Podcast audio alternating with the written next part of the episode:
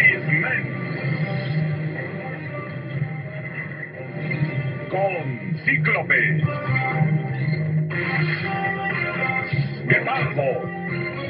Titania.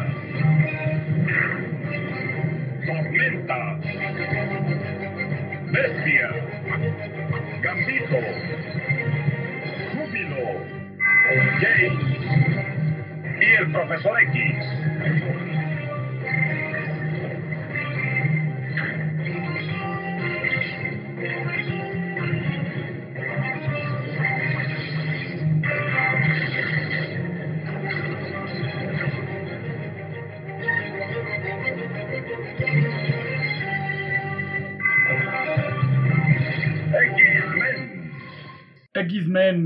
Dice el intro noventero. Y con todas y las pésimas traducciones como Gepardo, Titania y Gambito. güey. Titania. ¿Qué, qué, qué es eso? Es como porque era súper poderosa y ¿por- ¿por qué? No, no entiendo. Titania de Shakespeare ni siquiera es superpoderosa, no tiene sentido. güey. O sea, yo digo Titán, Titania, ¿no? O, o se llamaba Tania. Pues treinta y tantos años después a mí me sigue emocionando. Acá. Va solo la Pepsi Card. Gambito y Gepardo. Bueno, bienvenidos a un episodio más de La Cueva del Viejo Rata con la gente deplorable a la que ustedes aman, nuestros queridos tres escuchas, el viejo Archirrata y los otros dos cachorros seguidores. Hoy vamos a platicar un poco acerca de los X-Men. Este grupo de superhéroes creado originalmente por Jack Kirby y Stan Lee, que originalmente la trama iba un poco, eh, pues desde la hueva, ¿no? Querían, ya, ya estaban en el, en el concepto de los superhéroes, ya tenían a Hulk, a Spider-Man, eh, a, a los Cuatro Fantásticos, todos estos seres que habían adquirido capacidades sobrehumanas a partir de algún elemento adicional como los rayos gamma o las, las mordidas de una araña y dijeron quiero más personajes pero pues me da hueva pensar en en cómo darles un inicio, en darles una explicación, así es que pues simplemente vamos a decir que nacieron así. Y obviamente esto pues también tenía un trasfondo político desde los años 60 en términos de la lucha por los derechos civiles en Estados Unidos, el racismo, y entonces se convirtió en un estandarte de cómo luchar por simplemente ser diferente en una sociedad que a veces te rechaza por no entenderte, ¿no? Ajá. Sí, pues es el principio que, que usaron Kirby y Stan Lee al principio y es el contexto en el que los crearon. En el 63 pues estaba, estaba, empezaba todo esto de los derechos civiles, como mencionas. Y sí, justo es como una crítica a esas diferencias que... Sí, eh, pues es, es, eh, interesante las, las, las primeras eh, representaciones de los X-Men en, en cómics, porque son, son cuatro superhéroes, pero no son superhéroes. Son cinco, son... Sí, ah, los son- originales, era, el primer equipo era nada más Cíclope, Jean Grey, Bestia, Ajá, eh, Iceman y el Arcángel. y Angel. Ángel, no, Ajá. Arcángel es hasta después, ya es en los noventas. Sí, Veo, veo que tenemos aquí un pinche doctor en X-Men. Gracias. Eh, sí, pero lo, lo, lo cagado es que al, al principio es, es este grupo, pero no son, no son como tal eh, superhéroes a la, a la onda de Superman o el Capitán América, sino son chavos, ¿no? Son, son eh, adolescentes que están, están aprendiendo, la están cagando, están... eh, es Ajá, como... que son diferentes de alguna manera, por eso la sociedad los rechaza, los, los discrimina, los marca, los Ajá. segrega. Y entonces se encuentran esta escuela para jóvenes dotados del profesor Javier o Xavier, como prefieran, que es el pelón en silla de ruedas que les da clases. ¿no? Les enseña a, a usar sus poderes para el bien, ¿no? Exacto. Y hay- les da, les da certificado de preparatoria. y hay como dos eh, dos cosas ahí que, que- que me gustan de esa de esa primera época de X-Men. La primera es que pues es son es, es un grupo de, de adolescentes que la está cagando todo el tiempo y es como leer Archie pero con superpoderes. Triángulos amorosos, este el, el- la- el baile de graduación, todo rollo. Sí, pero de adolescentes, de cuando se roban el Rolls Royce del profesor Javier para irse a dar una vuelta, ¿no? Al pueblo. Y se acaban agarrando el, del chongo con el mismísimo Spidey. Exacto. Cuando Spidey era un, un, un chilazo y no un escuincle nalgasmiada. Bueno, siempre fue un escuincle nalgasmiada, ¿no? Pero de era- otro tipo. Pero ahí era un escuincle nalgasmiadas que se, que se podía madrear a los cinco X-Men. Sin pedo. Él solo. Porque sí, en ese tiempo Spider-Man era más fuerte que cualquier X-Men. Incluso de la segunda generación. Fíjate que es, es, ha de ser un rollo como de Kirby ese, ¿no? O sea, como... Porque también Spider-Man, que tiene mucho... O sea, ya Kirby intervino muchísimo en la creación de Spider-Man. Hay eh, también mucha mucha esa onda de, de- de los superhéroes que no son este que no son hombres ya maduros, treintones, acabados y cansados como, como nosotros, ¿no? Sino que son chavos pendejos que están empezando y que la van a cagar. Y aprendiendo a usar sus poderes justo. Ajá. Y bueno, esa, esa es una. Y la otra parte que me gusta de esta primera época de X-Men es que no son nada trágicos. Sus, aventuras son de hecho hasta cagadas. Sí, son bastante divertidos. Lo trágico empieza hasta los noventas, es cuando ya los escritores se vuelven como más oscuros y ya donde Magneto está recitando versos de la Biblia y vive solo en su asteroide y, recuerda que perdió una esposa y, cosas de Bryce así que no existían en los 60, ¿no? Que en los 60 sí era totalmente entretenimiento. Pues es que justo creo que ahí la parte de, muchísimo valor social que tiene X-Men en comparación con el resto de los, de los superhéroes eh, anteriores es la respuesta a una necesidad de, de los tiempos, ¿no? Antes pues había mucho este síntoma o este concepto del patriotismo y entonces queremos al Superman, al Capitán América luchando contra Calavera Roja o contra eh, los nazis. La idea es, pues, nosotros como país vamos a, a avanzar y esto pues estaba en un contexto de la Segunda Guerra Mundial y los efectos después de la Segunda Guerra Mundial. Pero esto habla más bien a un grupo de personas que están redescubriéndose después de toda esta violencia donde dicen, pues ya no queremos más sangre, ya no queremos más muertos, ya no queremos más dolor, ahora queremos integrarnos como parte de una sociedad.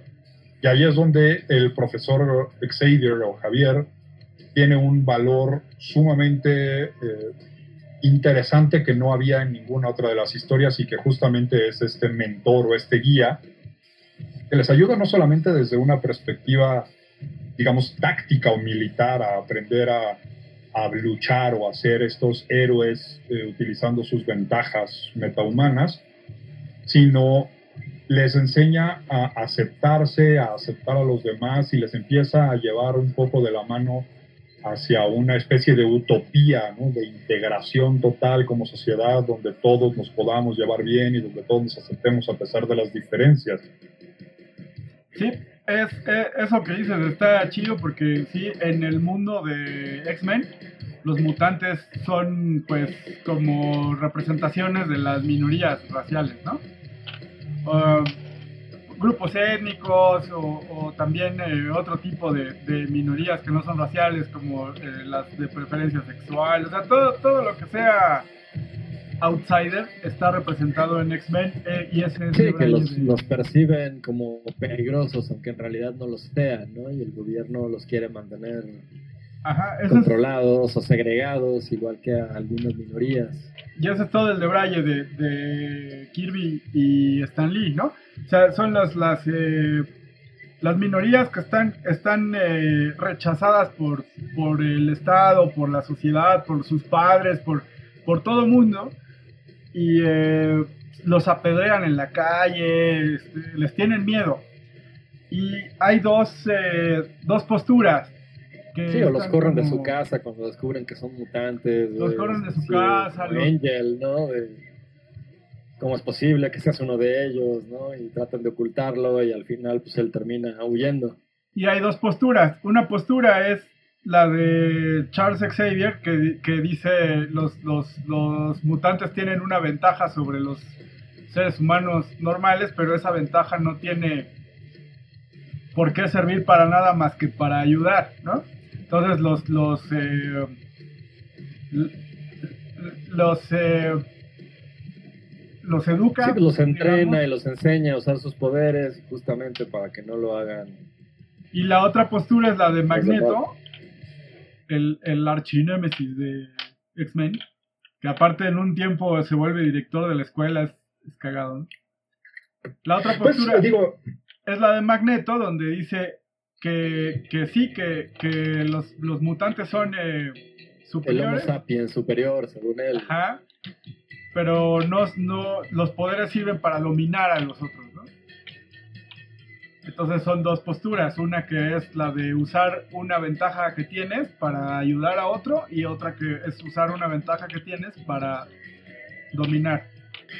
pues es, es, eh, también un poco de, de tener esta noción de la transformación o la revolución pacífica, ¿no? Teníamos ya algunos ejemplos como Gandhi, Malcolm X, ah, Martin Luther King, que son estandartes de los movimientos revolucionarios pacíficos, de evitar la confrontación, de evitar la guerra y de ser más transformacional en términos de los elementos sociales. Y es más o menos la idea de, de Charles Xavier, es un cómo integrar en la sociedad a las personas, pero pues en realidad creo que ahí al, al principio le falla un poco porque lo primero que hace es aislarlos, ¿no? O sea, la, la idea de la escuela suena bien porque los está protegiendo, pero pues en realidad los está sacando de la sociedad. Y creo que eso es algo que, que se representa muy bien en la película de los 2000, de- del año 2000 de Singer, es básicamente la primera de la saga de X-Men de este nuevo eh, MCU. Y que vemos la escena, por ejemplo, donde descubre a Iceman y pues los padres se, aterran completamente cuando congela la taza de té, ¿no? Y es, y es la postura del te repasan los demás, pero yo te acepto. Y esa es la misma postura que tiene Magneto, el te rechazan los demás, pero yo te acepto, únete a mí, y es el que crea la hermandad eh, de los malvados. Mutantes malvados. Ajá, the, the Brotherhood of Evil Mutant. No, es la dos, la- porque no, la 2 es la de la de Mystique. La 1, la original, es la de Magneto. Y los dos tienen la misma noción que es el vamos a juntarnos todos los parias, todos los feos, todos los rechazados, todos los gachos. y viva la internacional. La diferencia es que uno dice, bueno, ¿y ahora cómo ha- hacemos este cambio en la sociedad para que nos acepten y los aceptemos? Y el otro dice, pues ahora va la mía y ahora yo te voy a dominar y a someter a ti. Y, y abajo el poder blanco, el poder del rico, el poder del, del hombre y ahora pues nosotros somos quienes vamos a dominar. Sí, pues la, como la radicalización de los de los eh, de las luchas civiles. De las resistencias civiles.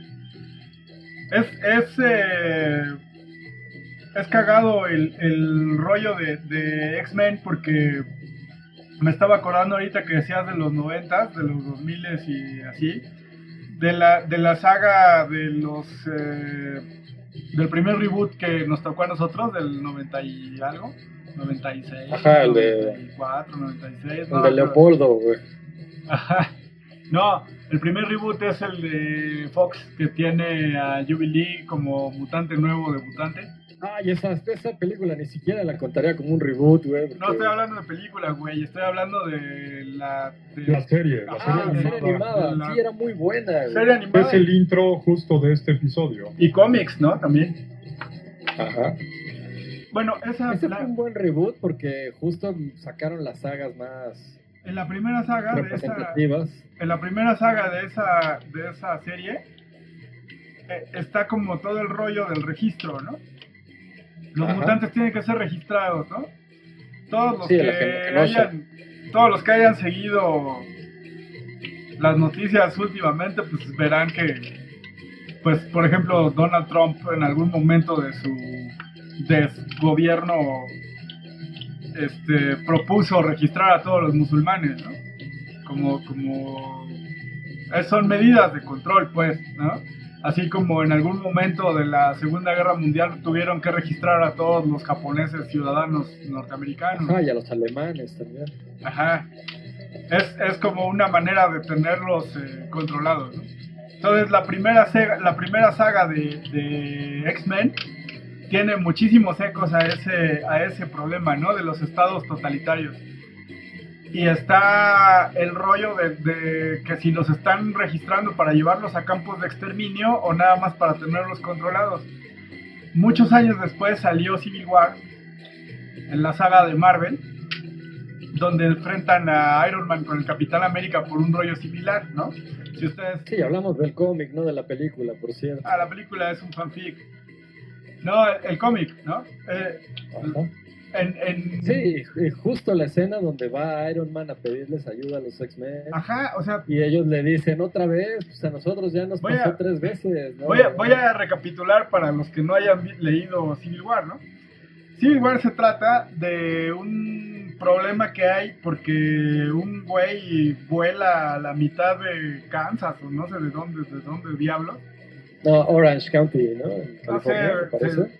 Bueno, el chiste es que Speedball, exacto, en un accidente peleando contra un supervillano, vuela media ciudad y mata, creo que 800 personas, una cosa así. lo que hace que el gobierno de Estados Unidos pues empiece como a, a te- a tenerle como más eh, celo a los, a los superhéroes y a, y a crear un registro, ¿no?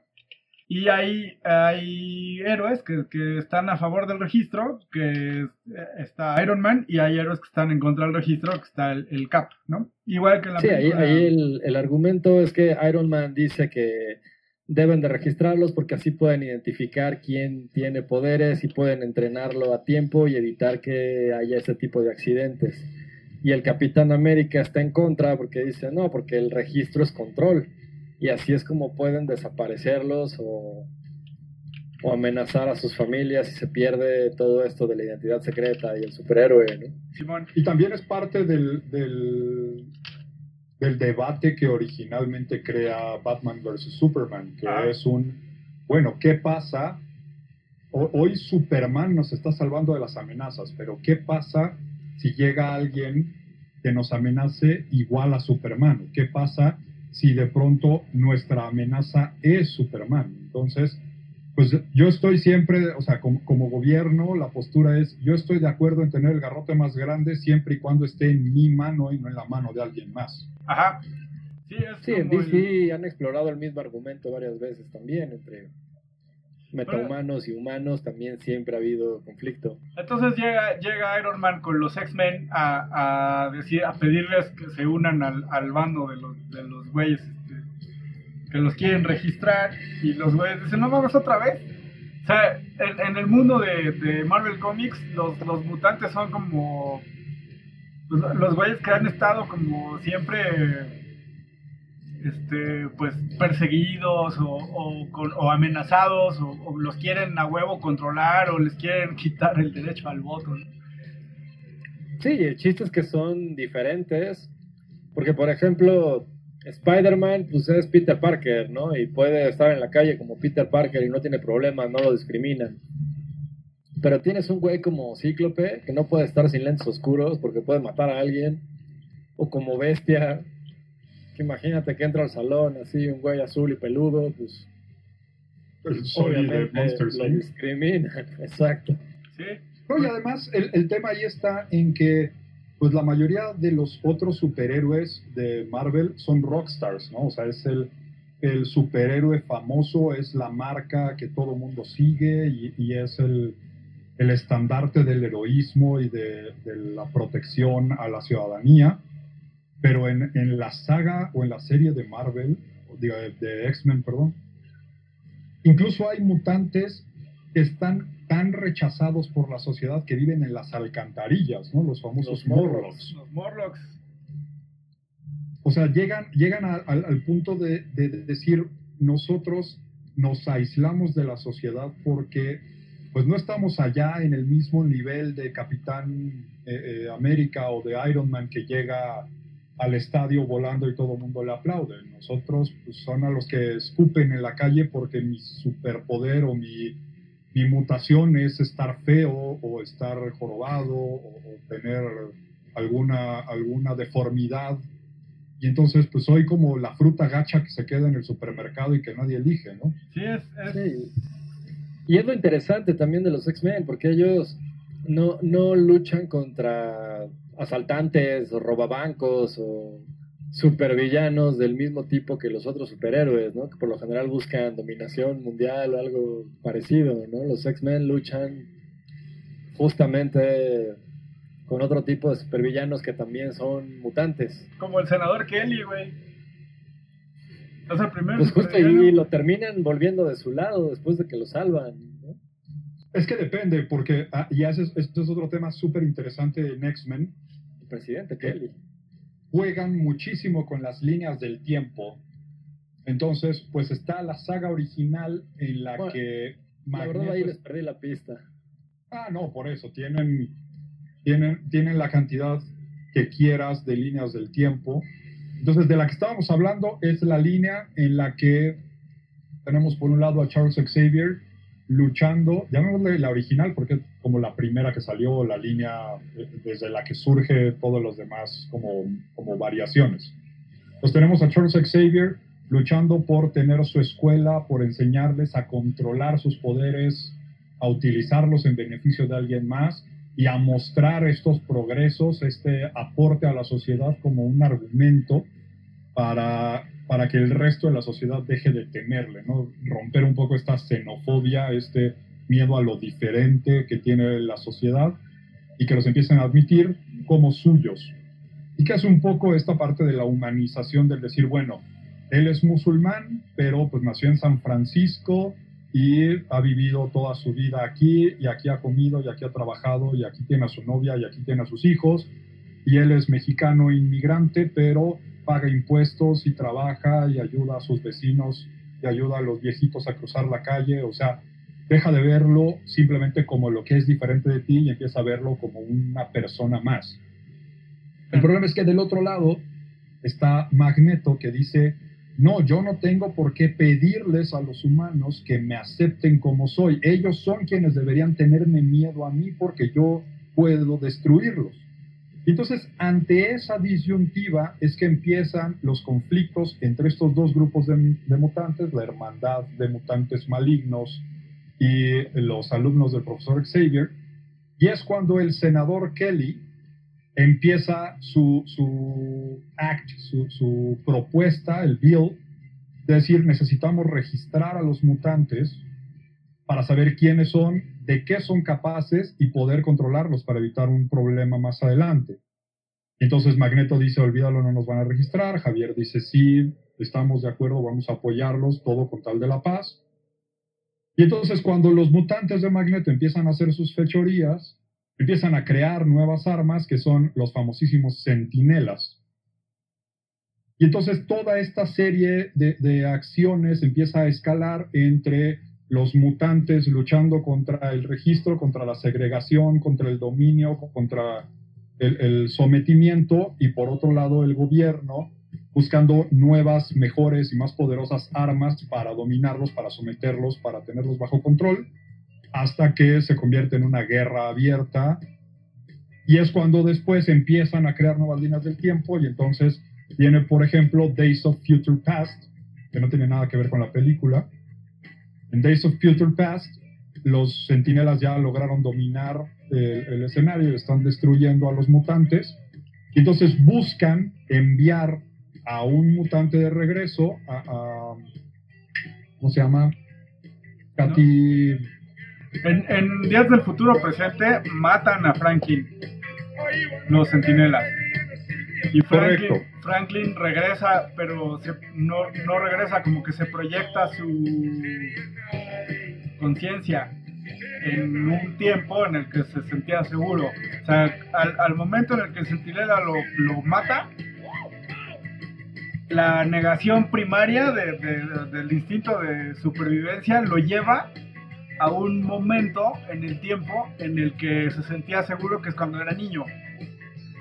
Y por eso se manifiesta, pero, pero es un... Puta madre, qué nerd soy. Pero como es un mutante, pues como es un metamutante, eh, su poder mutante es que, que su, su voluntad se puede materializar. Entonces está bien, cabrón, porque, porque se proyecta su voluntad de volver al momento donde estaba seguro, pero hay ahí como un pedo muy intenso. No, y lo del viaje en el tiempo viene desde antes de esa saga. O sea, desde que Bishop regresa a matar a Gambit para que no mate a Kelly. Y luego Y luego resulta Es que que es exacto, ahí, ahí es donde Pero- empiezan las líneas del tiempo, que es una- Bueno, para- ahora voy a regresar para matar a, a- a Kelly y luego voy a regresar para evitar que maten a Kelly. Y entonces empiezan a, a hacer esta misma saga de los Terminators y, y Sí, por eso hay varios Bishops. El que viene a matar a, Ga- a Gambit y el que viene después, que ya viene de otra línea, que es donde Fitzroy es el que está alterando ahí el flujo del tiempo. No, y, el, y el único que se queda es, es Cable, porque era el que tenía más fans, ¿no? Ajá, pues, mira, cada es- tiene lo suyo. Es un buen personaje.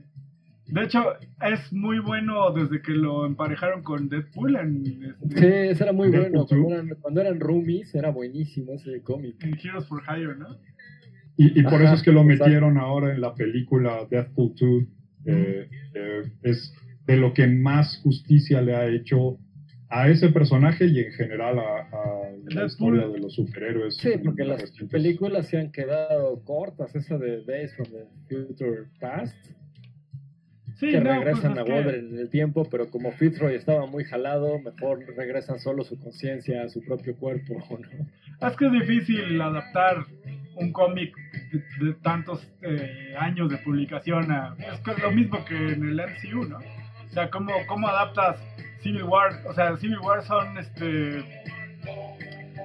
Pues son Sí, cómics... 100, 111 tomos o 110 tomos. y hay, y hay, este... Pues depende de quién leas y sale hasta, este... Hasta Howard, el pato. güey. Howard el Pato. Y es, y es el mejor de todos los tomos de Civil War, el de Howard es el mejor. Y la Sí. película es excelente, de lo No, mejor güey, que ha no hecho existe, Marvel. No La cierto. película de Howard, tenemos que hacer un episodio de películas kitsch Es de George y Lucas, tiene que ¿no? estar número uno, Howard the Duck. Déjame, déjame sacar de la, de, de la duda, porque creo que es de George Lucas. Tranquila, hembra humana, yo sé fu. Bueno, el punto justo es que eh, ahí lo que, lo que muestra es un poco esta, esta noción, como que le quiere también mostrar eh, eh, a través de las diferentes líneas del tiempo, quiere mostrarle a la gente cuáles son los alcances de los diferentes niveles de protesta y de tener el medio como objetivo. George Lucas O sea, fue él- productor ejecutivo, nada más. O sea, solo puso el billete. Sí. Bueno, o sea, pero confió en esa gran película. Güey, George Lucas no tiene voz ni voto en este podcast. Estamos despiertos, güey. Aquí no nos dejamos engañar por Por falsas religiones. en esta casa somos testigos de Goku, güey, no aceptamos En propaganda de religiones. en esta casa creemos en la maestría de, de Kurtz y de Krishna.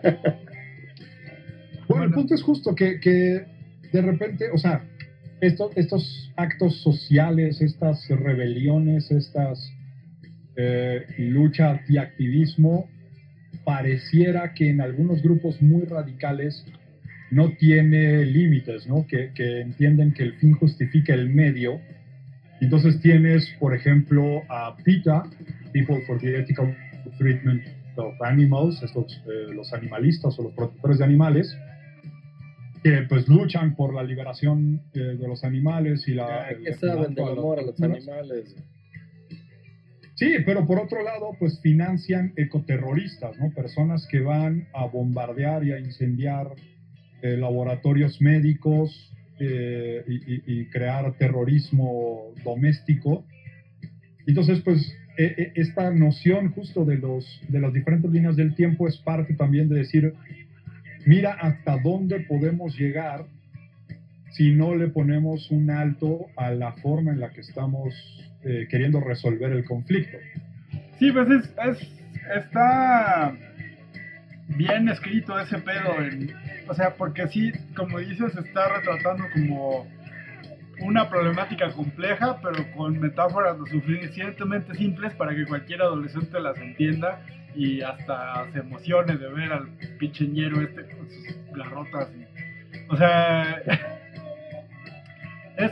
la, la como la, la, oposición entre dos, entre dos grupos de, minorías, ¿no? Que uno son los que están como a favor de una resistencia pacífica o de una integración, A, la sociedad y la otra que está en contra de una integración porque también, o sea, la sociedad los ha violentado de tal manera que ellos reaccionan, o sea, una es una especie de reacción y la otra es una, una opción como más racional, digamos, ¿no? Pero las dos y además tienes, tienes suficiente complejidad en muchos personajes y en sus historias personales como para, para poder identificarte como persona, ¿no? Una, yo creo de las historias que más me impacta de todo X-Men es justo lo que decían de, de la diferencia entre Ángel y Arcángel, Originalmente Ángel era un mutante rubio, blanco, con alas de, ave. Warren tercero. Warren, Warren, Worthington. Correcto. Eso también es súper interesante. Tercero. Pues era ricachón. Y justo lo, lo desconocen cuando descubren que es humano y lo rechazan. Entonces cae en un, en un grupo de mutantes malignos, villanos, bajo el mando de Apocalypse. Y Apocalypse le empieza a lavar el cerebro de tal forma que lo convence de su plan de dominación mundial, pero además también lo somete a tratamientos y le, quita las alas que tiene y las convierte en alas mecánicas, ¿no? en alas, en alas de metal y ahora ya no, no utiliza su, imagen normal, sino ya viene con un traje diferente y con la piel azul, ya es parte de los malignos. Entonces, pues este, este, esta serie de complejidades de la historia de cada individuo, pues es igual, como el, el hecho de que tú estés rechazado por la sociedad, el hecho de no tener redes de apoyo, redes de contacto que te lleven a, tener este, esta resiliencia, esta capacidad de sobreponerte a ese rechazo, te puede hacer caer en grupos que te hagan más daño al final. Y es lo que estamos viendo de repente con muchísimos jóvenes en, en las sociedades, tanto occidentales, sobre todo en Estados Unidos, por ejemplo, jóvenes latinos, jóvenes negros, que son rechazados, que son marginalizados y que acaban unidos en pandillas. Y también en, sociedades eh, del Medio Oriente, por ejemplo, que pues están muy lejos, pero es perfectamente entendible desde su postura el decir, pues yo lo que veo es a estos occidentales bombardeándonos, hablando mal de nosotros, tratándonos de terroristas, cazándonos, encerrándonos, matándonos en su, en su país pues no, no me suena ilógico la idea de yo luchar contra ellos para liberar a mi pueblo, para liberar a mi gente. Entonces son estas posturas encontradas a las que se suman y a las que les permiten muchísimo eh, poder de convocatoria de los grupos más radicales cuando encuentran a estos jóvenes vulnerables y sin apoyo. Pues así es como se hizo ISIS, ¿no? Bueno, así con Maro ¿no? Pero. pero sí, o sea, eh, lo que hacen estos grupos terroristas como ISIS, por ejemplo, es reclutar a los chavos cuando están más. O sea, porque es cuando estás más vulnerable. Y es, o los neonazis, o esos güeyes, O sea, que es cuando estás como más. Cuando estás chavo es cuando estás más vulnerable, cuando necesitas más este, la aceptación, o cuando estás como formando tu, tu tu identidad y, entonces llega cualquier cabrón como Magneto o como el que quieras y te ofrece como ese espacio donde eres aceptado, pero, pero pues resulta que eres como más bien una, una herramienta, eres un instrumento, ¿no? Ese es como el principio de las sectas, es como te, te, te, te generan una, una idea de que estás siendo aceptado o que estás siendo de pertenencia, justo. Ajá, como que estás perteneciendo a algo y en realidad pues estás con, estás eh, siendo instrumentado, pues es las juventudes hitlerianas, güey, o pues lo que quieras, cualquier grupo que quieras, así de pues de estas este medio sectoides, ¿no? Sectarias, digamos. eh. Y pues también los mutantes de Magneto, ¿no? Muy bien eh, metaforizado ahí el rollo. Y creo que X-Men ahí tiene como un punto muy, muy fuerte y, por eso ha tenido como tanto éxito, porque pues maneja problemáticas complejas de, de, de las sociedades actuales de una manera tan simple que puedes como entenderlas sin, sin necesidad de ponerlo como en el rollo maniqueo de estos son los buenos y estos son los malos, porque, porque el mismo Magneto, por ejemplo, tiene igual muchas capas, no es un personaje tan plano, o sea, es un personaje que es malo, pero también tiene rasgos de humanidad, pero además es el mejor amigo de Xavier, o sea, en realidad son como dos partes del mismo del mismo problema, ¿no?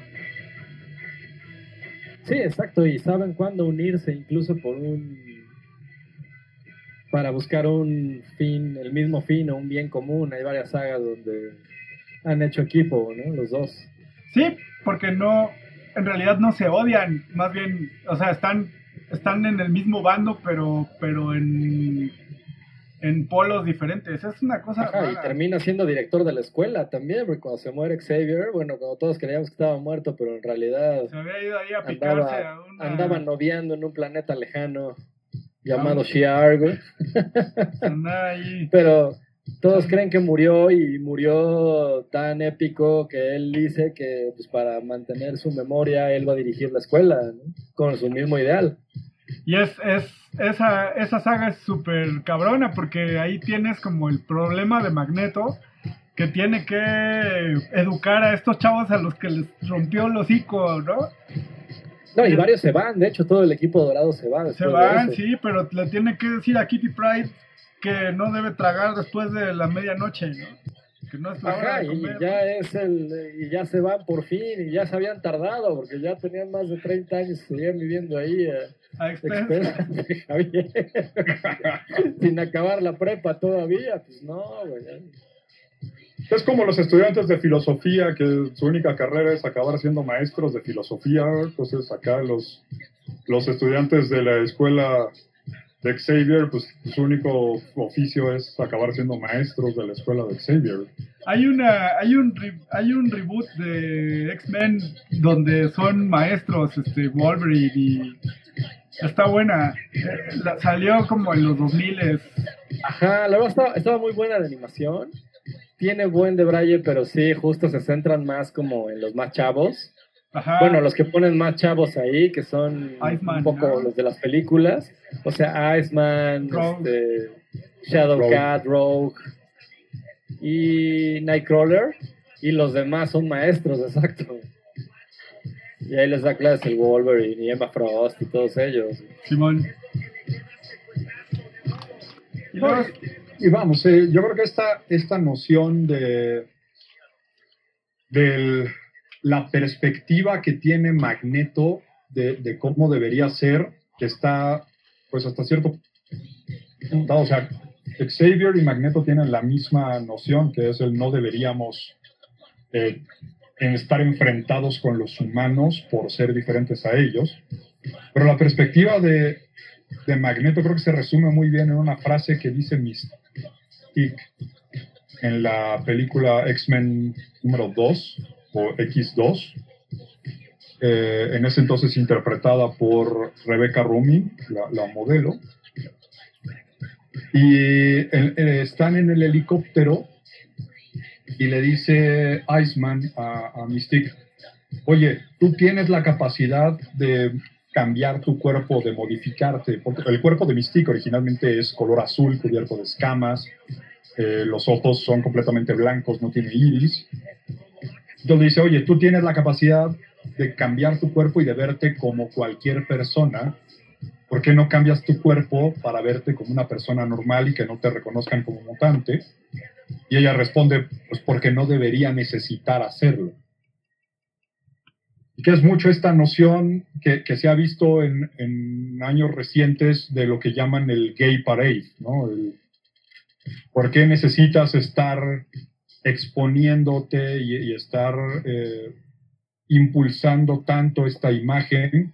Pues porque justo la idea es llegar a una normalización donde ya no tengas que dejar de ser como eres tú en tu vida normal para poder encajar en el resto de la sociedad. Entonces, si tú eres drag, si tú eres transexual, si tú eres transvesti, si tú eres eh, intersexual o asexual, deberías poder ser quien eres en la sociedad sin necesidad de caer en una clasificación particular o de modificar tu comportamiento, tu imagen para cumplir con estos estándares sociales.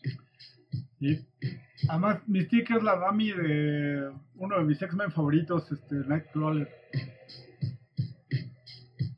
Es un, es un oh, y, paréntesis nerdo, ¿no?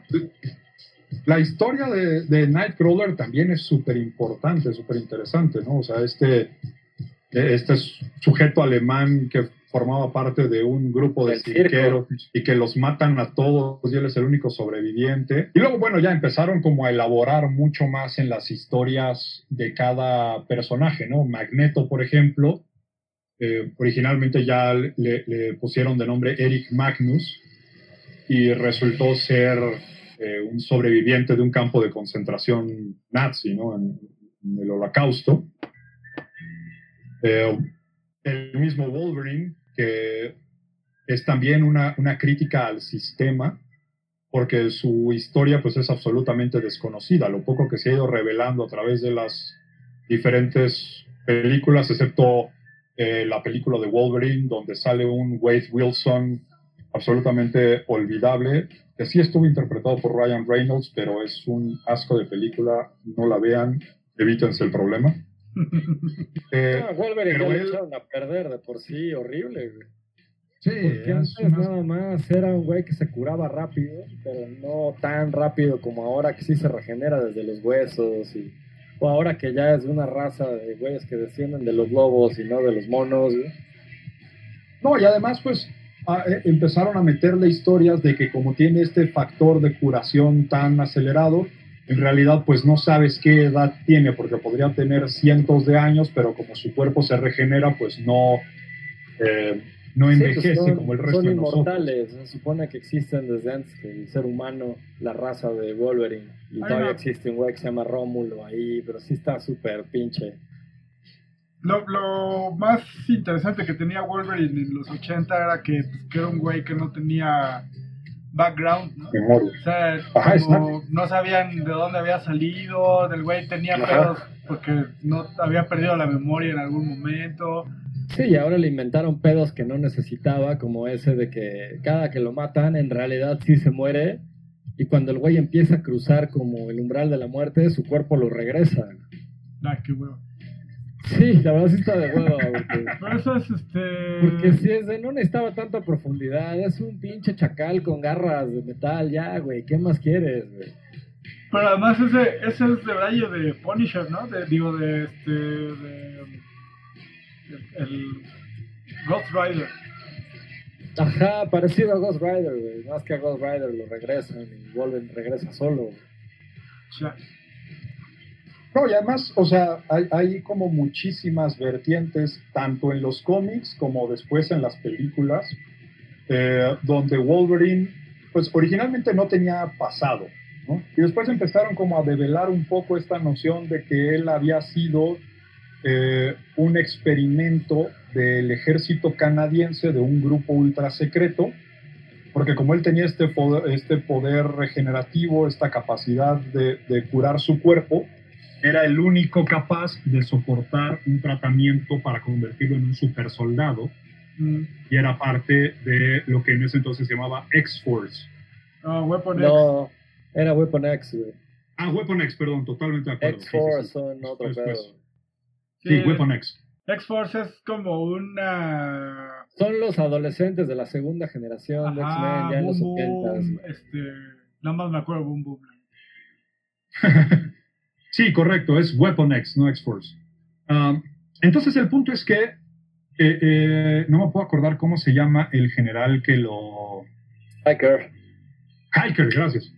El general Hiker es el que lo somete a todo este tratamiento y su poder regenerativo es el que le permite sobreponerse porque le inyectan adamantium, que es el metal más poderoso del universo Marvel. Se lo inyectan en el cuerpo para que le recubra los huesos y entonces su, su estructura de su estructura ósea sea irrompible. Y ahí es donde al principio le meten estos aparatos con las garras retráctiles. ¿Qué es más cabrón, el Adamantium o el Vibranium? No, el Vibranium. Mar- no, el adamantium. Ah, es que el bueno es que el Adamantium es antes del Vibranium. Correcto. Sí, el vibranium es el del, el, el del Capitán América y el adamantium es el de. Ahora ya hasta lo relacionaron. Se supone que el Adamantium ya también es una, una forma de Vibranium refinado. Pero no tiene tanto sentido. De hecho, originalmente el único metal más cabrón que el Adamantium era el Carbonatium. Ah. ¿Qué es que es lo de. que está en Omega Red. Era, era la versión de los rusos en la Guerra Fría. Correcto. Sí. Y el punto es que es- esa historia siguió bastante bien, porque pues ahí se supone que otro de los de los ah, miembros del equipo era Sabretooth, que era Ah, como sí. su amigo, Ajá. pero además Sabretooth hicieron- sí estaba loco, sí era un psicópata, y entonces pues estaban enfrentados todo el tiempo. Luego le hicieron su papá. ¿no? Leo. Es que eso- Después lo convirtieron en su papá, O su hermano en el MCU. Bueno, no MCU, pero pues el de Fox, que no sé cómo se llame, pero. Pues en la pinche película esa, Irisa de Wolverine. Ajá.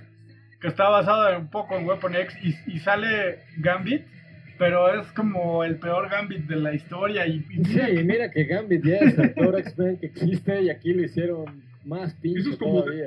Bueno, el punto es que se supone que, que esta, eh, eh, esta fuerza secreta canadiense sigue trabajando con experimentos y después crean un nuevo supersoldado que es X-23 o X-23, que es supuestamente un clon, pero ahora en mujer, de los genes de Wolverine para poder tener el mismo factor de recuperación y tiene ahora dos garras en lugar de tres, pero además tiene una garra en cada pie. Y pues en muchas ocasiones se están enfrentando. Pero es de la Y es película. No, no, no. Originalmente sí es así. Nada más No, que es sí. adolescente. Y en la película Logan, que es la última de Hugh Jackman como Wolverine, la ponen como la, la niña y crean este vínculo, esta relación padre-hijo eh, entre, entre Logan y X-23. los güeyes que, que guionaron las películas de Hugh Jackman tienen daddy issues muy cabrón, güey. ¿No? Porque Sí, lo, lo- le- lo ponen acá con Rogue este, en una relación así super daddy issues, güey. Con X23, super daddy issues. Ya, güey, no mames. ¿Todo bien en casa, amigo? Hasta con Jean Grey un poco, ¿no? No mames. Y está, este, Wolverine es de esta ola de X-Men nuevos que, que salió en los 70 bueno, a, a mediados de los, de los 70 Los ochentas, ¿no? Más bien ya es él. Ahí te va. Wolverine se une a los X-Men en 1975, según Wikipedia. Ajá. Pero además es, es, es parte de esta ola que empezó con, con la desestructuración, con el grunge, con, con el antisistema de los 70s que progresó en la hiperviolencia de los 80s. Pues el movimiento Porque- punk, ¿no? El movimiento punk. ¿Y qué? El movimiento punk. El movimiento punk, exactamente, porque es, en, el principio teníamos al, al líder recto, justo, bueno, sacrificado, con el, con el objetivo en la mira, Pues el gurú, el gurú los X-Men. soltero. Es el Este, Boy Scout, güey. No, ni siquiera el Boy Scout. El Boy Scout es este Capitán América, ¿no? No, Xavier es más como un gurú sesentero, ¿no? Así como, como un este, como un Charles Manson, pero buena onda, ¿no? Sí, y tienes al- a la mascota de la clase, al consentido del profesor, que es Scott Summers, alias Cyclops, Ajá. y que, que es el capitán del equipo de americano y el capitán del equipo de debate, presidente de la clase, y tienes a su novia, la porrista, la mutante más poderosa, que es Jean Grey, Ajá. y luego de repente llega el vándalo que lo transfirieron de la escuela pública. Sí, que es chaparro el- nalgón, cabrón. También Storm es de esa, cabrón pa'l putazo. Ajá.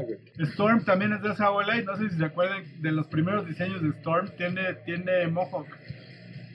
No solamente es, no solamente se conforma con ser una diosa negra africana alta, mamada y con poderes sobre el clima, tiene Mohawk. Sensual, ¿no? Originalmente Ororo Monroe. Que, que de hecho a mí, a mí me dio un chingo de risa en Endgame, la, la putiza contra Thanos, que ponen así el, el- la alineación de güeyes así que, que, que le dan un tiro a Thanos, no mames, güey. La- o sea, el, el ejército de la caballería de, de morras que va a salvar a Spider-Man, ¿se acuerdan de esa escena? Sí, es Llegan- malísima, güey. Muy Porque ninguna de ellas es rival para Thanos, güey. Pues a lo ¿Dónde mejor- las- A, a lo mejor Capitán Marvel sí. Scarlet Witch también. No, debate. Ma- Capitana Marvel no, es rival para Thanos. Carol. Lambert sí, tal vez. No, tienes razón. Pero, No, pero dices, sí, güey, sí. En el universo Marvel hay, hay mujeres muy cabronas. Está No, Storm, nada más está Richards, güey, Susan. A ver, Phoenix, regresemos Susan. Storm. Storm. Cállate, porque estoy dando. regresemos un pasito No. para los que no son igual de viejos rata que nosotros y expliquemos cómo a partir de que empieza a crecer el universo de mutantes, empiezan a crear estas clasificaciones de diferentes poderes, porque pues no es lo mismo Hawkeye, que pues, puede lanzar una flecha con mucha precisión, a Cyclops, que puede tirar rayos desde los ojos, a un, un Franklin Richards, el hijo de Rick Richards. La neta de Hawkeye es un flecha verde pirata y mal hecho. Sí, güey. Sí, pero pobre. pues, no es- sobre todo pobre, porque toda flecha verde es rico, güey. Oli es una verga, güey. Oli es una verga, cállate. y es un vigilante nocturno. Y es rico. Güey. Y es Pero no es lo mismo poder enfriar mismo poder enfriar tu té que, que poder alterar la realidad con el pensamiento. Entonces empiezan a crear estas clasificaciones. Sí, y hay de muchas clasificaciones. Pero ¿Por la, qué? la más conocida era la de los cinco niveles. ¿Por qué hay manera, por qué, a ver, por qué hay manera a nivel 3 y llama Froster a nivel 5, güey? Pues según yo, lo que recuerdo, nivel 1 eran los güeyes que, que tenían poderes que no le hacían daño a nadie, como el cara de perro, o el güey este que podía hacer crecer el pelo de su cara, el dog face, justo, güey. Entonces esos güeyes que sus poderes en realidad no le hacen daño a nadie, Los o mojos. solo son feos, güey, ajá, son este, son nivel 1. Nivel 2 son los que tienen poderes que pueden como ser un peligro para ellos mismos o para los demás hasta cierto punto, como el güey este que lanza púas o Jubilee, que lanza Oh, ¿vieron? plasma, esto antes de entrar a los X-Men. Bueno, y nivel 3 serían los dos anteriores, pero ya con entrenamiento, Ajá, que ahí cambia la cosa, ¿no? ajá. Nivel 4 serían los güeyes que, aún sin entrenamiento, son cabrones, güey. O sea, tipo Pyro, güeyes así, por lo general son los que controlan elementos. güey. Ajá. Y nivel 5 ya son los que son armas de destrucción masiva con patas, ¿no? Como Magneto, Jean Grey. Magneto, Jean Grey, Xavier y Spidey son metamutantes. Pero es que, eso ya después, yo por la primera, la El- primera escala es- de 1 a 5 era así, ya después metieron a los metas y ahora hasta los omega, ¿no? el tema es que, por ejemplo, empezaron diciendo, pues Magneto tiene el poder de, de- de controlar el metal, tiene el poder del magnetismo. Bueno, es que ahí les pegó el manga también, ¿no? Porque Magneto en los 80 lo más que hacía era como desarmar un tanque de guerra así con las manos, ¿no? Pero ya después de Goku, que No, destruye el exacto. planeta. Y ya es Magneto que ese ya es el para la tema. Tierra. Hay un antes y un la- después de Dragon Ball, güey. Es que la gente empezó a cuestionarse, bueno, a ver, si este vato tiene capacidad de control sobre las ondas magnéticas, pues no solamente podría controlar el metal, sino cualquier cosa que esté afectada por ondas magnéticas, incluyendo, por ejemplo, las ondas magnéticas del planeta. la Entonces puede cambiar los polos magnéticos del planeta y puede cambiar a lo mejor también la fuerza gravitacional y empezaron ya a elucubrar hasta dónde podría llegar su poder. Sí, ya los, los nivel Omega. Ahora Cíclope ya no es solo un mutante nivel 3, ¿no? Ya es un nivel Omega porque dicen que sus ojos son una puerta a otra dimensión y por eso es tan cabrón. Sí, pues sí, es que sí les pega duro porque está hasta pinche He-Man abre boquetes en la Tierra después de Dragon Ball, güey. No, o sea, hay un antes y un después de Dragon Ball para todo, güey. Sí, ¿qué, qué le haces cuando dices, ah, me peleo con mis garritas, mi- mis uñas eh, recién pintadas de buchona, contra un güey que destruye planetas con el dedo? Sí, ¿no? Porque con la mano no puedes. Es que querías que usara una cuchara, güey. El hombre es un profesional, güey. No, hay, hay una película que se llama Super Escuela de Héroes, que, que no tiene ninguna afiliación con ninguna historia de héroes. Sale incluso Kurt Russell como el capitán Hightower. Y, y es una, supuestamente es la preparatoria para superhéroes. Entonces, cuando vas como superhéroe, te hacen un examen y dependiendo de tu poder, entras al programa de héroes o al programa de eh, eh, héroes de apoyo, les llaman, que pues básicamente es los sidekicks, ¿no? Los, los Robin del Batman. Entonces, en los héroes tienes al güey que es súper fuerte, al que vuela, al que puede prender fuego con las manos.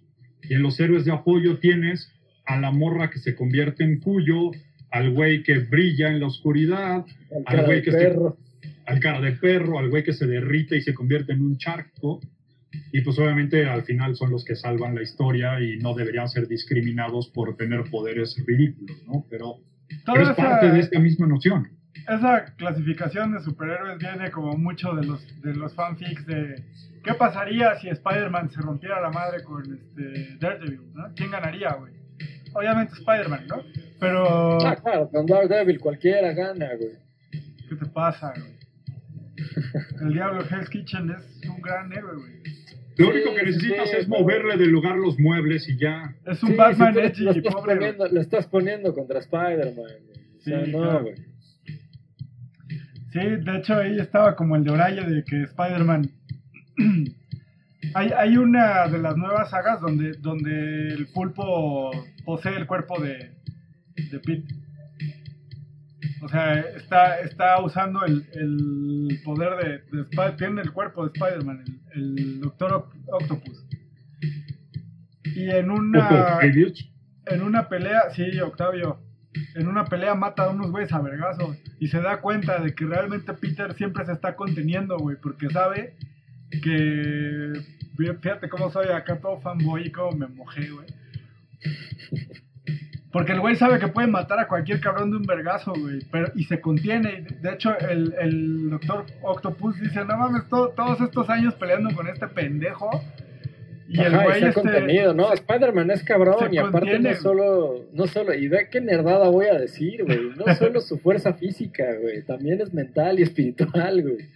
Por eso es, por eso él es Ya, Spider-Man. acabemos el episodio de hoy, güey. No podemos superar lo que acabas de decir. No hay Es que, nada güey, más que podamos Spider-Man cósmico, Spider-Man es el único que puede soportar el guantelete del infinito con las cinco gemas, güey.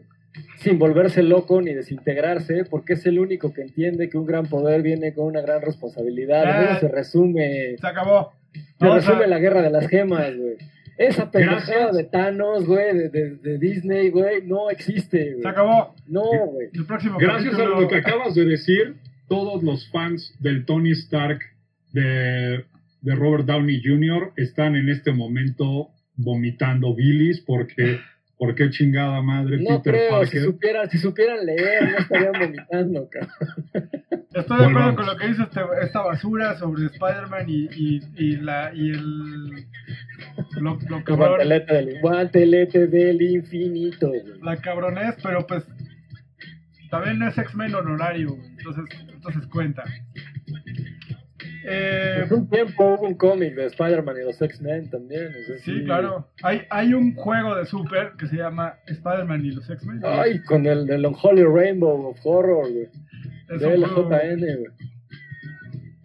Pero sí, bueno, la idea está de la clasificación de los héroes en diferentes niveles, dependiendo de su poder, pues se supone que debería dar un poco más de certeza en términos de, de qué pasaría si los enfrentas o quién es realmente el, el, que estaría en la misma categoría, porque otra vez, pues no es lo mismo decir, ah, yo soy peludo y azul, que decir, yo soy el devorador de planetas. Pero Galactus no es un mutante, güey. Galactus ya es otro pedo. Sí, Galactus es una pinche entidad cósmica. Y estás hablando ya de palabras mayores, güey. Estás metiéndote con fuerzas que no puedes controlar, güey. Sí, no. no pero es que es, es, el mismo caso, por ejemplo, de la historia que le metieron a Jean Grey cuando la convirtieron en Dark Phoenix, y que es justo con la princesa con la que se va de vacaciones Charles Xavier.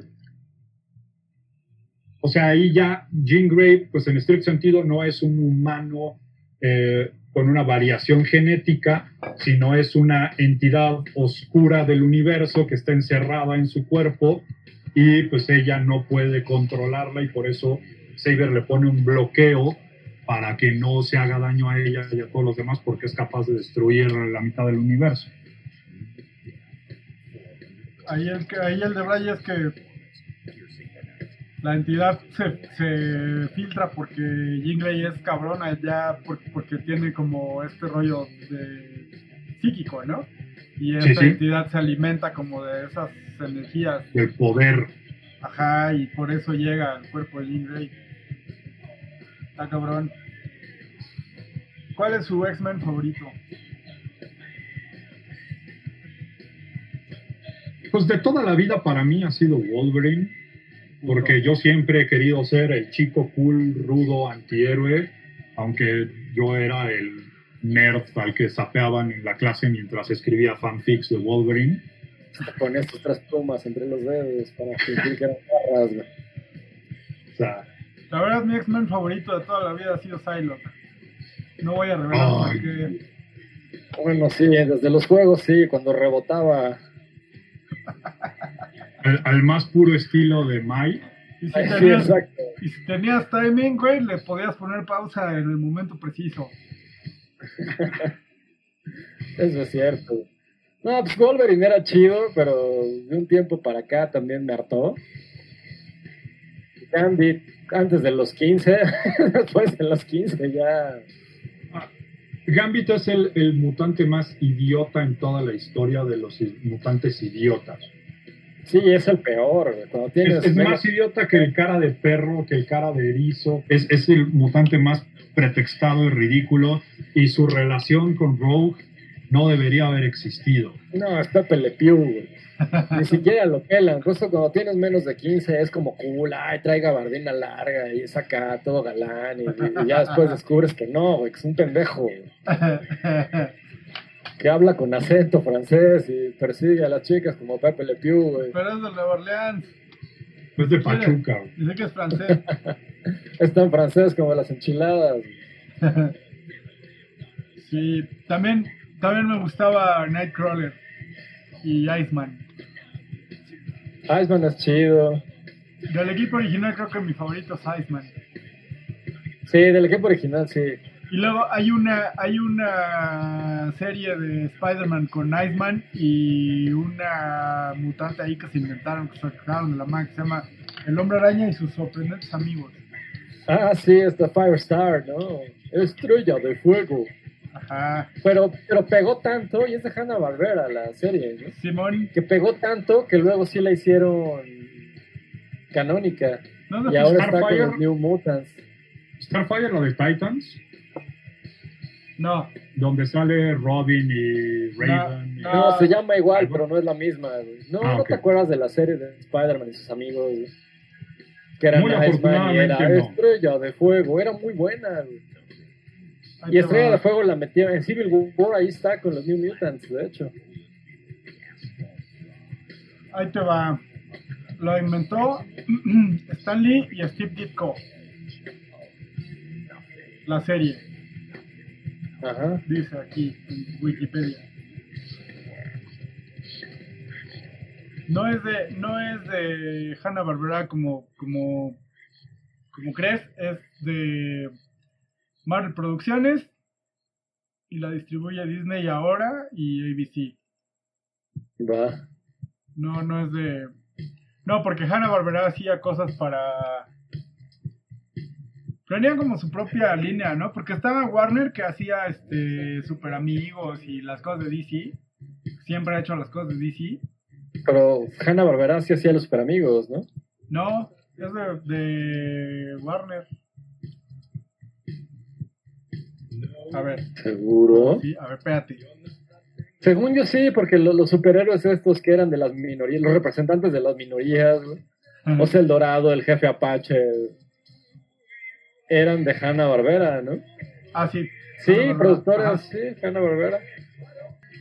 Hasta tenía la Bueno, serie. pero volviendo a los mutantes de los X-Men, estábamos justo hablando de la clasificación, porque estábamos diciendo cómo la alineación gratuita del equipo de, de la selección femenil sub-17 de Endgame le, le hubiera mejor traído eh, Güey, es que, es que, a ver, a mí dame a Marigold, güey. Sí, o sea, o sea, sí, para los que no han jugado Ultimate Alliance de Marvel, pues sí, mi A-Team era justo, justo la mujer invisible, la mujer araña y Storm, güey, y puta, cualquiera de ellas le parte su madre a Thanos en cualquier momento.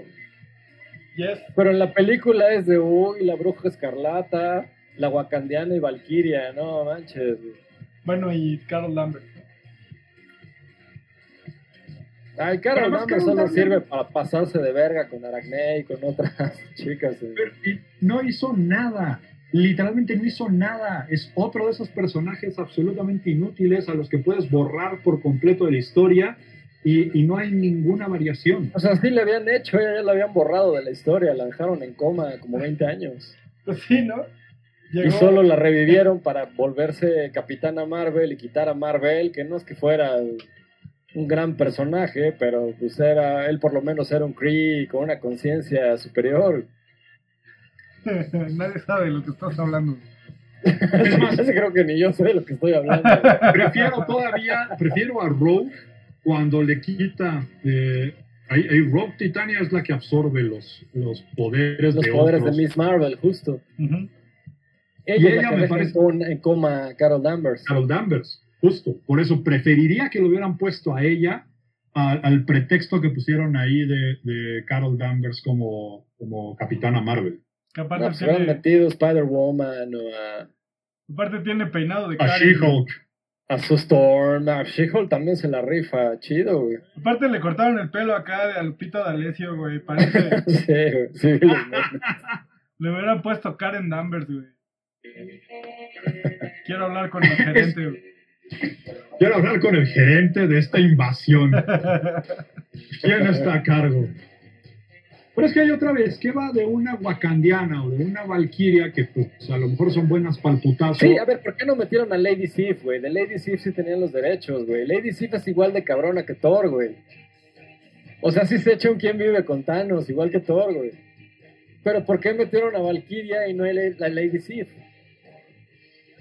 Porque ya les daba hueva que crear un arco. Pues porque es el MCU, güey. No, no, o sea, está cabrón. O sea, lo que decíamos en algún capítulo, ¿no? Está muy cabrón.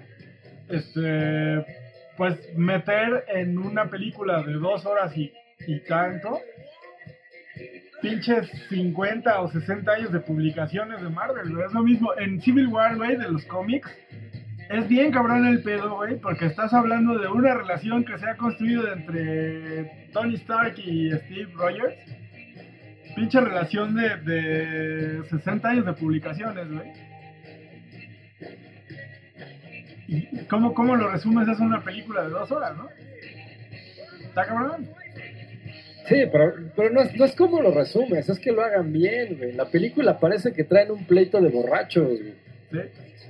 O sea, el, el argumento del cómic ni siquiera es original, eso del registro de superhéroes ya lo han explorado un chingo de veces antes, empezando por los X-Men. No es original, pero por lo menos está ligeramente bien hecho. En cambio, en la película es de- se están peleando por Bucky, Bucky, güey. ¿Quién? Exacto, güey. ¿Quién, güey? Por centavito, güey. El patiño más pinche de la historia. No mames, patiños, volvió, güey. Volvió en un final inesperado, en un, en un giro argumental que no me esperaba, güey. El soldado de Ah, invierno. sí, la gente que hacía en las reseñas, ay, no me esperaba el final, no, güey, que no me digas, Bucky era el soldado del invierno. güey.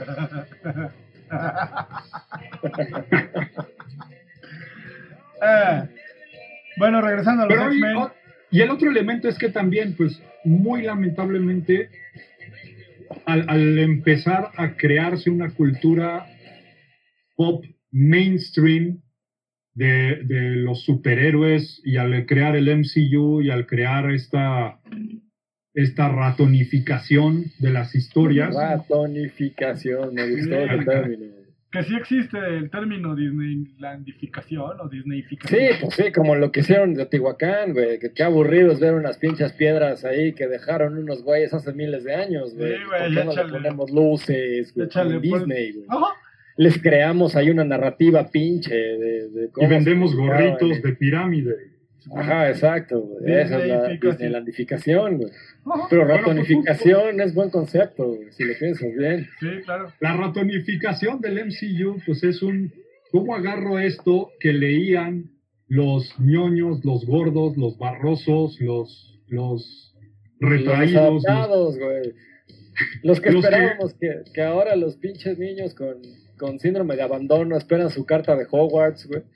Nosotros Eh, esperábamos los llegar a los tiempos. 15 años y descubrir que tenías poderes. Ajá, nosotros esperábamos acá la carta de, de- te, te vamos a dar una beca en la escuela para jóvenes dotados. Los que se escapaban de clase de deportes para ir a jugar No abajo de las gradas mientras soñaban. Yo le escribía a todos los güeyes que se anunciaban en el, en el anuncio oportuno este de joven moreno de 1.95, dotadísimo, güey. Les escribía con la, con, la, con la esperanza de que me enseñaran a manejar mis poderes mutantes, güey. No mames, dotadísimo, güey. ¿Qué haces, güey? Manejas el fuego, güey. El nivel B, también los espero, güey. Bueno, pues justo es cómo tomas todo ese contenido y lo conviertes en algo que genere un chingo de dinero en las salas de cine, en las... Ah, Eh. hacer un título de la ratonificación, güey. No, no, no, pues eso, o sea, es cómo hacerlo, cómo meter toda esa historia en dos horas, pero además de modo que la gente vaya a verlo con un chingo de emoción y que vayan hombres y mujeres encantados de ir a ver cuerpos esculturales en ropas breves y que vayan a ver pinches taquizas chingonas e incluso pues esta parte que, que decíamos en otro episodio, ¿no? De, del cómo crear historias visuales que no requieran mucho contexto ni mucho texto para poder vendérsela a otras culturas, a los chinos, a los indios, que pues no se van a poner a leer de qué se trata, sino nomás quieren ver a güeyes agarrándose a putazos. Entonces, claro. Pues dejó de ser la historia, la narrativa, el argumento y empezó a convertirse en una máquina de, de crear películas para hacer dinero, incluyendo toda la saga asquerosa y completamente borrable de la historia de los X-Men. Como dice San. eh, ay, Dios. ¿Cómo se llama este güey? Scorsese. ¿no? Se vuelve como una pinche. Martin Scorsese. Ajá, una pinche montaña rusa, güey. ¿no? No, no hay argumento, nomás es. Déjate llevar y ya, güey. O sea, ahorita, por ejemplo, que estamos en cuarentena, Sí, pues si no hay contexto, solo sirve de pretexto. güey. estás en cuarentena y no quieres pensar y no quieres ver noticias, pues te pones una de esas madres y ves las nalgas de Chris Evans y ya. El trasero de El América. trasero de América. ¿Qué decías tú de la ratonificación? Yo, ¿Que tendríamos que patentar ese concepto o qué? no, que deberíamos hacer un capítulo especial de ratonificación, Ah, totalmente de acuerdo. pasando por Disney, Marvel y todo lo que ha tocado el ratón. Pues nada más Star Wars, ¿no? Ya vieron Es como el rey. Es como el rey Marvel Midas, pero a la también. inversa. Marvel, Star Wars y. y pues ya, ¿no? No, pero también todo lo que tenga de Fox, güey. Incluso ya eh, eh, estaban temiendo que los Simpson fueran ratonificados. No mames. Ya, los Simpsons ya deberían haber muerto hace como pinches 30 años, güey. No mames. Cuando se salió Matt Groening.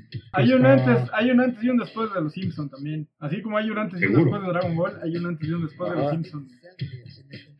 Pero ya nos estamos Exacto. yendo mucho a la tangente, güey.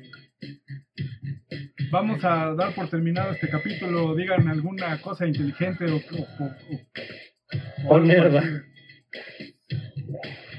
Pues yo insisto que a mí lo que más me gusta de los X-Men es eh, este concepto, porque ha- haciendo un análisis de, de la creación o del origen de los héroes y los superhéroes, están primero los héroes, que son aquellos humanos normales que deciden tener una actividad adicional hacia la justicia, ¿no? Y, y que utilizan sus recursos para poder crear un cambio como Punisher, como Batman, como eh, Iron Man, que tienen el superpoder del dinero. Y luego tienes los superhéroes que están creados. Espérate, güey, de- permíteme que te corrija, güey. En la escala de DC, Batman es, es un metahumano por la inteligencia que maneja, güey. Ya, puedes proseguir. Sí, arriba de nivel 12, güey, ya eres considerado metahumano, güey. Por eso Luthor también puede cruzar el, el muro de los titanes sin problema. güey. Pues la única forma en la que podría estar considerado metahumano es por el cuerpo de dios griego que tiene Christian Bale. No, güey, sí es un metahumano, güey. Porque tiene un entendimiento de, de la tecnología, güey, que no tiene un humano común, güey. Bueno, ya, no Bueno, importa. luego, tienes a los otros que son los creados, ya sea por accidente o por decisión, como Capitán América, como Hulk, como los Cuatro Fantásticos, Spidey, como el mismo Spidey, que es que no sé por... O sea, güey, te, te- te muerde una araña radiactiva a ti y te primero te mandan al hospital por la mordida de la araña y luego te quedas en el hospital por la de radiación. Y sin rodilla. Sin líquido de rodilla. estúpida mi rodilla, idiota. Pero luego tienes a los, a los héroes o superhéroes como los X-Men, que son naturalmente así, que tienen naturalmente desde el principio esto. Entonces, no es, no es, eh, Es no que es alguien. depende, depende de la clasificación, güey. En Marvel tienes mutantes, tienes metahumanos y no me acuerdo qué otras clasificaciones hay. En DC nada más son tres, que son genéticamente superiores, mágicos y tecnológicos. ¿Sabes, ¿Sabes quién es mágico, güey? El, el- El que te encanta, ajá, el, el pájaro chupamirto, güey. el pájaro abogado. el que estudió Derecho en Hogwarts. Bueno, pues eh, para mí X-Men es como una... eh, Es una fantasía adolescente y es, es, es eh, como todas las fantasías adolescentes, está llena como de, de esta energía de utopía y estas ganas de cambiar el mundo y comerte la caca a puños y apagar la lumbre a pedos. Y si alguna vez fui- este, fuiste como yo, un adolescente rechazado por, o te sentiste como ajeno a todo y, y que nadie te invitaba a su equipo de fútbol, güey. Te, te ves reflejado en estos güeyes que, que, que no solamente son héroes, o no solamente son eh, superhéroes o superhumanos, sino que son parias. O sea, son, son, son gente rechazada como tú, güey. Y, creo que eso es como uno de los, de los grandes... eh, porque de los grandes logros, ¿no? De, de- pero sobre todo de, de, de Kirby y de los... Sobre todo Kirby, güey. Ve a, ve a Spider-Man. Spider-Man también es un superhéroe, pero es- no es un superhéroe como Superman que llega y, y le aplauden, güey. Por lo menos no el de los 60, ¿no? Sí, no, al contrario. Es un güey que No, llega pues era y... el ñoño de la clase. Era el, el- el que estaba ahí en, en el fondo del salón. Pero era además nunca lo rechazaban. veía. Pero es que Kirby le dio una, un giro único porque dice, este va a ser un superhéroe diferente, ¿no? Superman pues nunca lava su ropa ni, ni arregla su traje, ni Otra nada. vez estás hablando de Spider-Man, sí. ¿Qué te pasa, güey? ¿Qué- ¿Estás enamorado o qué? ¿Qué? ¿De qué? Nomás estás hablando de Spider-Man y es capítulo de los X-Men, güey. Pero eso tú dijiste que era un X-Men honorario. güey. Ah, ok. Sale. Sí, pero sí es un superhéroe eh, que es rechazado, ¿no? Igual que los, que los X-Men, o sea, incluso Cyclops, que sería como el Boy Scout, el niño bonito de la prepa que anda con la porrista, güey. Pese a todas la, las, eh, digamos, eh, pues se viste de azul como el Capitán América, como Superman, ¿no? Es como, tiene el peinado, o sea, como, es el niño, es el Boy Scout. Incluso ese güey es rechazado, güey. Es, es cabrón, güey.